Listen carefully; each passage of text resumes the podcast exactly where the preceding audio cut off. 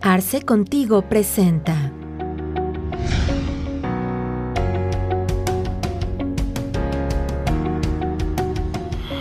Bienvenidos todos a Arce Contigo.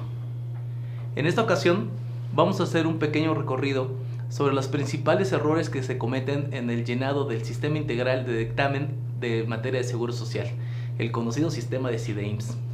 Para esta ocasión tenemos el gusto y el placer que nos acompañe en Arce Contigo al contador público Francisco Álvarez. Contador, muchísimas gracias por acompañarnos. ¿Cómo estás? Muy bien, muchas gracias. Gracias por invitarme y claro que sí, pues estamos aquí a, a la orden para hacer los comentarios a base de lo que es el, el CIDEIMS.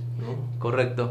Pues, eh, contador, uno de los, de los principales temas que hemos estado abordando, porque ya en anteriores cápsulas habíamos platicado de este, de, en materia del CIDEIMS, pero más bien en su estructura, en estos nueve apartados que contiene la integración en, en materia de, de, del sistema de, de dictamen, pero en específico, ahorita queremos ser un poquito más prácticos. Queremos conocer, a base de la experiencia de lo que se ha, se ha vivido, el hecho de conocer qué es lo que ha estado pasando o cuál es la recurrencia de errores más comunes que se tienen en este sentido. Porque a pesar que tenemos un par de años conviviendo con este sistema, pues sin embargo se siguen dando ciertas circunstancias que de repente impiden el debido cumplimiento y que sin, y que sin lugar a dudas genera repercusiones también al aspecto de los contribuyentes que, que hacen esas omisiones. ¿no? Eh, me comentaba usted hace un momento, e inclusive desde identificar quién está obligado en el. Desde ese Así momento es. ya estamos cometiendo algunas incidencias, ¿no? Entonces, Así es. contador, si nos platica un poquito qui- Sí. quiénes son los obligados y, y dónde, dónde Sí. está el error más común. Sí, claro, mira, vamos a empezar, como dicen, este, para hacer un pequeño resumen de, de todo lo que tenemos que hacer para iniciar un dictamen eh, electrónico. ¿Qué, qué tenemos que hacer? Identificar quiénes están obligados. ¿Cómo vamos a saber que una empresa está obligada a dictaminarse? Aquí hay siempre polémica entre contadores y abogados. Ok.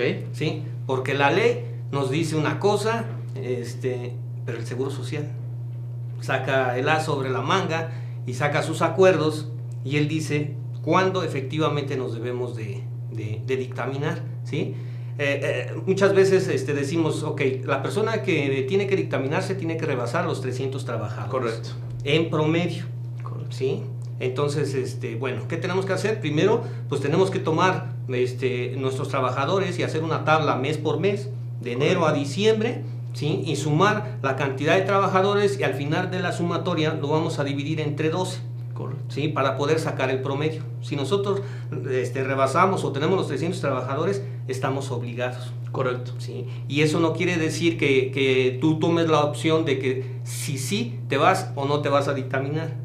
¿Sí? Porque claro. ahora ya el Seguro Social este, ya manda correos masivamente a la hora de activar nuestro buzón tributario, que también es parte de, de todo esto que tenemos ahora nuevo, que hay que entrar y, y- Claro. y igual que el buzón tributario, tener un correo electrónico donde el, el Seguro Social este, se pueda contactar con nosotros. Entonces ahí nosotros decimos, ok, ya saqué mi promedio, ya tengo. Pero resulta que, bueno, vamos a sacar el promedio, vamos a poner el ejemplo, 2019. Correcto. ¿sí? Y los abogados y mucha gente dice, ok, pues, eh, eh, este año este, rebasé los 300, este, me dictamino hasta el 2020. 20. ¿sí? Pero no, o sea, el Seguro Social nos dice en su acuerdo que en el, en el año que tú tengas rebasados o los 300 trabajadores, debes dictaminarte. Claro. ¿sí? Y el dictamen obviamente se presenta pues, al, a- a- a- al siguiente año, ¿no? O sea, obviamente es el análisis de un ejercicio que ya pasó. Claro. En estricto Entonces, sentido, así es. 2019 tendría Así que es, estarlo así es, entonces ese es el primer punto, ¿no? Donde nosotros tenemos que pararnos y decir, ahora, hay otra opción, hay gente que no rebasa los 300 trabajadores, pero hay empresas que, este, bueno, eh, tienen ciertas políticas donde, no sé, por su giro, por lo que sea, les exigen en operaciones que ellos realizan que estén dictaminados, Correcto. ¿sí? Entonces también hay el voluntario. Tú Correcto. dices, bueno, yo como patrón quiero hacer que me hagan una revisión para ver realmente si estoy bien o si mis contadores están haciendo bien las cosas. ¿Qué tal si no estamos pagando correctamente las cuotas al instituto? Entonces hay esas dos opciones, ¿no? Correcto. Ese es, ese es De- de, de entrada, ¿no? de entrada, el primer punto. Ya, ya tenemos el primer punto. El segundo punto que a muchos se les va también, Claro. la famosa firma electrónica. Ok. ¿sí? Que no pensamos en eso, no pensamos que tenemos un representante legal, que la empresa tiene una, una vigencia con su firma electrónica y también los contadores. Correcto. Entonces ya están haciendo negociaciones, ya quieren hacer el dictamen, pero no han volteado a ver y no han preguntado, oye, este, ¿cómo está tu firma electrónica? ¿Está vigente? ¿Y tu representante legal? Claro. ¿No? A veces nos hemos encontrado también en ocasiones que los representantes legales los están cambiando constantemente. Claro. Entonces es básico que eh, tengamos esos datos porque eso nos va a llevar a la presentación del aviso de dictamen. Claro. ¿sí? Si no tenemos esos datos, no podremos... No hay forma. No hay De forma cumplimiento, de, ¿no? de poder presentar ese dictamen. ¿no? Claro, y es que en muchas ocasiones resultan ser probablemente elementos muy obvios, pero que a la hora de, de ejecutarlos nos topamos Sí. con que de, de Sí. sorpresa está caducada la firma Sí, electrónica. ¿no? Sí, o sea, son... Aparentemente la gente lo puede ver como algo muy simple, Claro, ¿sí? Pero ahorita que estamos en plena pandemia, claro. y que una persona no tenga vigente su firma electrónica, ¿cómo le hacemos? claro. No hay citas. No hay citas en el SAT. No hay citas. ¿Qué hacemos? ¿No? Y sí, como persona física, pues sí, el SAT nos dio una facilidad, ¿no? Para Claro. la firma electrónica, pero hasta ahorita ha estado muy complicado lograr este, que nos renueven una firma electrónica, porque lleva todo un proceso, Sí. es toda una historia, donde, donde llega uno a la parte donde dicen, este, el contribuyente tiene que grabar un video. Sí, sí, sí. Y si no le gustó a la autoridad, porque dice tiene que constatar que si es la persona, este, pues va rechazado. Sí, y al final de cuentas no, no la obtenemos. Entonces, todas esas cositas son las que nos van llevando y nos van retrasando tiempos. Claro. ¿sí? Sí, y ya, y ya en la integración como tal de la, de la estructura como tal del dictamen, me imagino que también de repente nos encontramos con cosas que, que resultan Así ser es. topes para poder dar cumplimiento Sí. adecuado, ¿no? ¿Cuál Sí, nos podrías mira. platicar? Ya, ok, ya, ya identificamos, ya dijimos que quienes sí están obligados, este, ya sacamos nuestros promedios, ya vimos que nuestras filas están correctas, vamos a presentar nuestro aviso. ¿sí? ¿Y qué tenemos que hacer nosotros también como contadores? Este, pues tenemos que este, estar actualizados, Claro. ¿sí? tenemos que estar actualizados, tenemos que acreditar este, que estamos ante, un colegio, que tenemos la capacidad para poder dictaminar, tenemos que cumplir los ciertos puntos y subirlo. Ok, eso ya pasó, dices, ok, vamos a lo que es el dictamen, entramos a la página como tal. Y yo me he encontrado mucha gente que dicen, "Pues es bien sencillo, Claro. Ay, pues cualquiera entra, ¿no? Y yo les diría que no. Paso número uno, si entramos a la página y lo que yo recomiendo, por favor, impriman el manual que trae el CIDEIMS. Correcto. Es bastante extenso, nos lleva paso a paso, ¿sí? Eh, en cada punto, en cada tema, eh, eh, en cada apartado del, del dictamen, ¿qué tenemos que hacer? ¿Qué palabras debemos ocupar? ¿Dónde podemos poner sí? ¿Dónde podemos poner no? Porque encontramos contadores que en, en un espacio quieren poner ellos su comentario, pero resulta que la plataforma. No lo permite, nada más te pone exactamente las palabras y los campos y los caracteres que debes ocupar. Claro. Y si no, no, no puedes, entonces, ok, ya tenemos el manual. ¿Qué tenemos que hacer? Ahí aparece herramientas. En herramientas, ok, ahí aparece una que dice plantilla, la famosa plantilla. Correcto. Mucho ojo, muchos contadores, a veces dictaminadores, cometen el error de que como ya dictaminaron el año pasado y el antepasado, pues ya tengo la plantilla. ¿No? Claro. Y oh sorpresa, que el Seguro Social está con- cambiando constantemente esa plantilla. O sea, y tenemos que ir con lo que tenga en lo último, la vigencia que Claro. tenga, ¿no? ¿Sale? Entonces, ya tenemos, ok, nuestra plantilla. Ver todo, aparte de esa plantilla, hay otra que es de movimientos, que eso ahorita lo, lo- se los comento, que también debemos de considerar para cuando ya determinas diferencias. Ok, ya tengo mi plantilla y voy a trabajar. Re- este, ¿Qué tengo que hacer? Ahora sí que le tenemos que hacer hasta como de ingenieros. Sí, claro. Entonces, tenemos que tener un equipo, y yo se lo recomiendo, un equipo dedicado para esto, así como luego muchas veces muchos contadores dicen que tienen una máquina dedicada nada más para seguro social, porque pues el Java y, y- y todo eso, este, Muy delicado, ¿no? Es muy Cualquier delicado. cuestión desconfigura la... Así es. Entonces, ¿qué tenemos que hacer? En el manual hasta el final nos dice las características que debe tener nuestro equipo y qué tenemos que configurar. Yo recomiendo, al final vienen unas este, páginas que debemos de configurarle al equipo. Correcto. ¿sí? Porque normalmente tiene candados. Entonces me dice, no me deja hacer, no me deja trabajar. No, porque debes de tener. Y yo les recomiendo copiar esas, esas páginas que traen ahí Sí. y ponerlas en nuestro explorador. Ahora, ¿qué explorador? Es el Explorer 10. Aunque el manual nos dice que, tenemos todas las eh, plataformas para poderlo trabajar, no. Es en esa versión 10, en la única que funciona al 100%. Correcto. Esto del dictamen. Ok, ya configuramos, ya dejamos, tenemos que configurar el Explorer, tenemos que configurar el Java, también tiene unos candaditos y ahí vamos a agregar todas las páginas para que nos pueda desplegar todo lo que tenga nuestro dictamen. Dices, ok, pues ya, ya lo configuré, ya entro y, y ojo, ya tenemos la plantilla. La plantilla es una macro que hizo el Seguro Social para que nosotros trabajemos. El error de muchos, que empiezan a copiar, pegar, sumar y todo. No, señores. O sea, esa plantilla es intocable. Lo único que podemos hacer es copiar y pegar valores. Nada más. Nada más.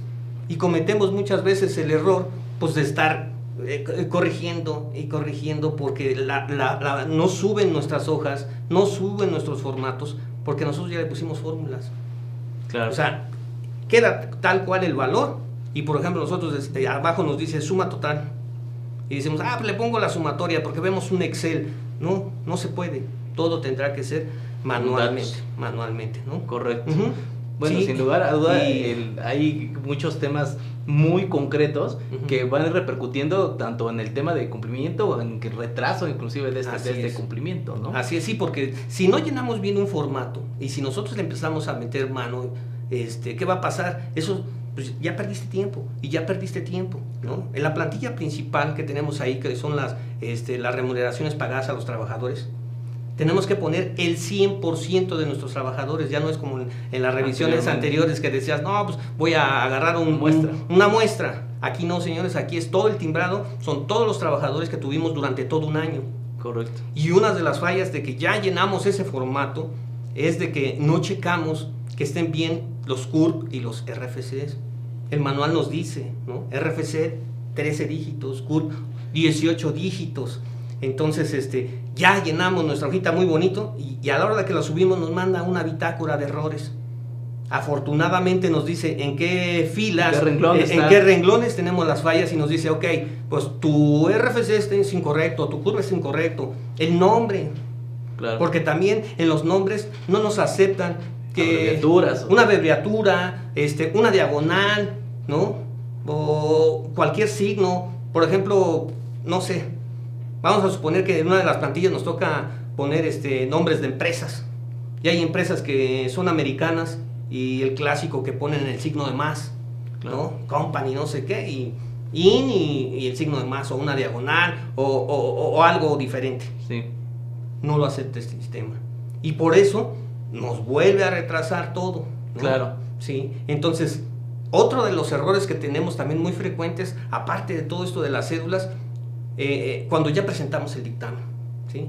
El clásico que dice, pues ya, o sea, ya me dio el previo, ya me dio eh, mi vista previa y todo, y, este, y me dio un folio, y, ya, piensan que ya presentaron el dictamen. Tengan mucho cuidado tanto en el aviso como, como ya en la, ahora sí que la firma del dictamen, que les dé la famosa cadena.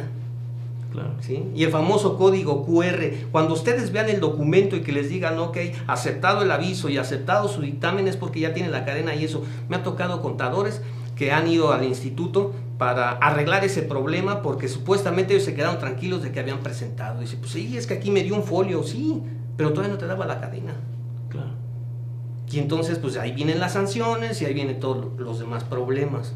Claro, ¿no? Contador, y, muchísima, muchísima tela de dónde cortar. Hay, mucho, ¿no? ya nada más para terminar, quisiera agregarles de la parte de las diferencias, que ahorita hemos estado viendo también muchos problemas en diferencias. Cuando ya determinaron diferencias y calcularon en su programa de SUA y todo esto, ¿qué pasa? Que cuando tú, tú calculas en el SUA, y, y, este, y te pregunta que si quieres la línea de captura. Para empezar tienes que decir que son diferencias por dictamen y pago inmediato. Y te dice el SUA que si quieres generar la línea de captura, muchos cometen el error de generar la, línea de captura en el SUA. ¿Sí? Señores, no se hace así. Nosotros que tenemos que tener los archivos de pago de esas diferencias, los vamos a concentrar y los vamos a subir a la plataforma del dictamen. Ahí mismo nos van a generar nuestras líneas de captura. ¿Qué va a pasar?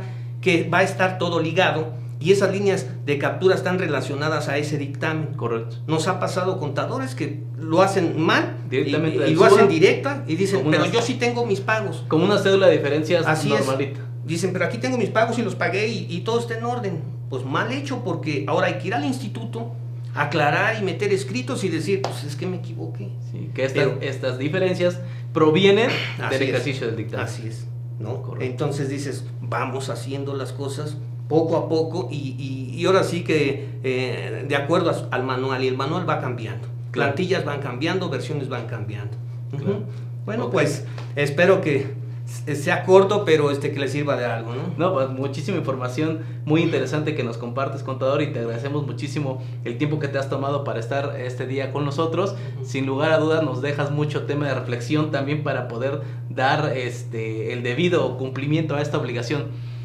Aprovecho nada más para agradecer también a todos los que nos siguen en nuestras redes sociales. Los invitamos a, a- a que, nos, a que nos sigan eh, viendo y que con esto, pues bueno, sigamos compartiendo con ustedes información de mucho valor. Contador, muchísimas gracias por su tiempo gracias y ustedes gracias por por la invitar. información que nos comparte. Gracias. Muchísimas gracias a todos ustedes.